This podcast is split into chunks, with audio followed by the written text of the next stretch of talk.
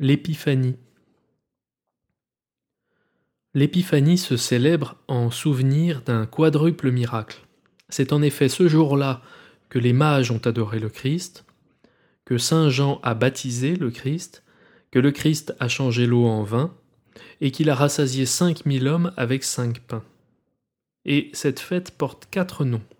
Premièrement, elle s'appelle Épiphanie en souvenir de l'étoile que les mages aperçurent au-dessus d'eux. Deuxièmement, elle s'appelle Théophanie parce que le jour du baptême du Christ, la Trinité divine apparut tout entière, le Père dans la voix, le Fils dans la chair, le Saint-Esprit sous la forme d'une colombe.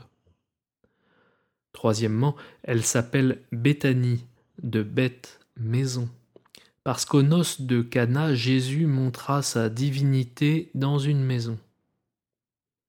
Quatrièmement, enfin, elle s'appelle Phagiphanie, en souvenir du jour où le Christ a nourri cinq mille hommes avec cinq pains.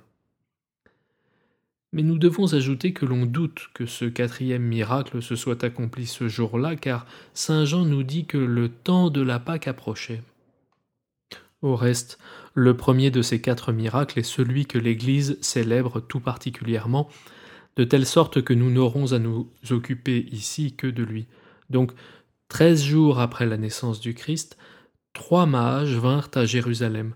Leur nom était en grec Apélius, Amérius et Damascus, en hébreu Galgalate, Malgalate et Saratin en latin Gaspard, Balthazar et Melchior. Ces trois mages étaient des sages et en même temps des rois, car le mot mage, qui signifie imposteur et sorcier, a aussi le sens de homme très savant. On peut se demander pourquoi ces mages vinrent à Jérusalem puisque ce n'était point là que le Christ était né. Rémi en donne quatre raisons.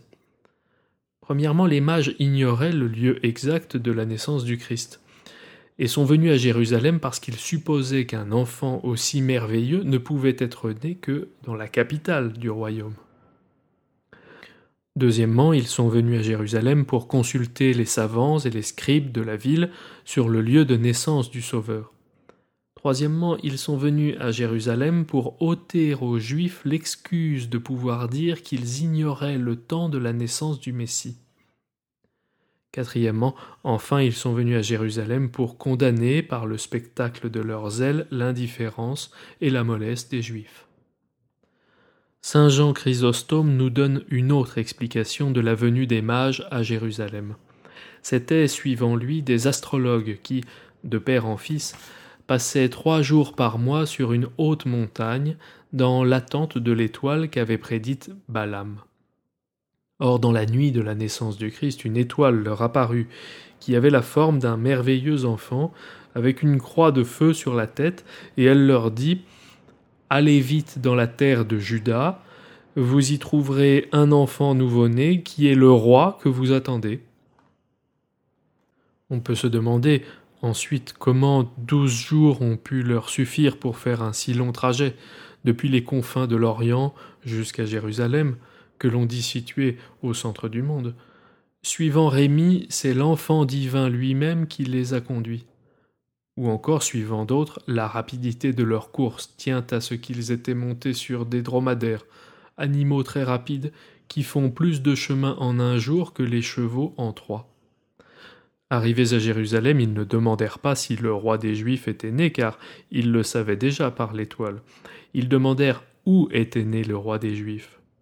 Ce qu'entendant, Hérode se troubla fort, et la ville entière avec lui. Hérode en fut troublé pour trois raisons. Primo, il craignait que les Juifs ne prissent pour maître ce roi nouveau-né. Secondo, il craignait d'être mis en accusation par les Romains s'il permettait à un homme non proclamé roi par Auguste de revêtir le titre de roi. Tertio, comme le dit saint Grégoire, un roi terrestre, ne pouvait manquer de se sentir troublé, se voyant en présence du roi des cieux. Et quant au trouble des Juifs, il s'expliquait également par trois raisons, d'après Chrysostome.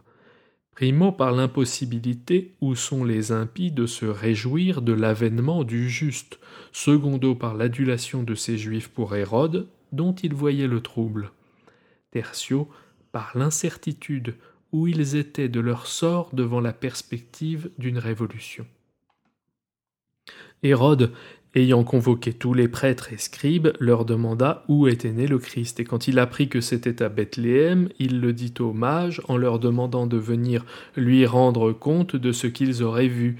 Lui-même, prétendait-il, irait alors adorer l'enfant nouveau-né, mais en réalité il ne songeait qu'à le faire périr. Autre particularité, l'étoile cessa de guider les mages dès qu'ils furent entrés à Jérusalem, sans doute pour forcer les mages à s'enquérir du lieu de la nativité du Christ, et ainsi à fournir devant tous le témoignage du miracle. Quant à la nature même de cette étoile, les uns disent que c'était l'Esprit Saint qui avait pris cette forme pour guider les mages, d'autres que c'était un ange, d'autres enfin, dont nous partageons la vie, supposent que cette étoile était un astre nouvellement créé, qui, ayant rempli sa mission, sera rentré dans le sein de la matière universelle. D'après Fulgence, cette étoile différait de toutes les autres en trois choses. Primo, elle n'était pas localisée dans le firmament, mais pendait dans les airs près de la terre. Secondo, elle était si brillante qu'on la voyait même en plein jour, éclipsant la lumière du soleil. Tertio, elle marchait en avant des mages, comme une personne vivante, au lieu de suivre le mouvement circulaire des autres étoiles. Entrés dans la crèche, et y ayant trouvé l'enfant avec sa mère, les mages se mirent à genoux et offrirent, en présent, de l'or, de l'encens et de la myrrhe. Le choix de ces présents et leurs dons s'explique par plusieurs motifs.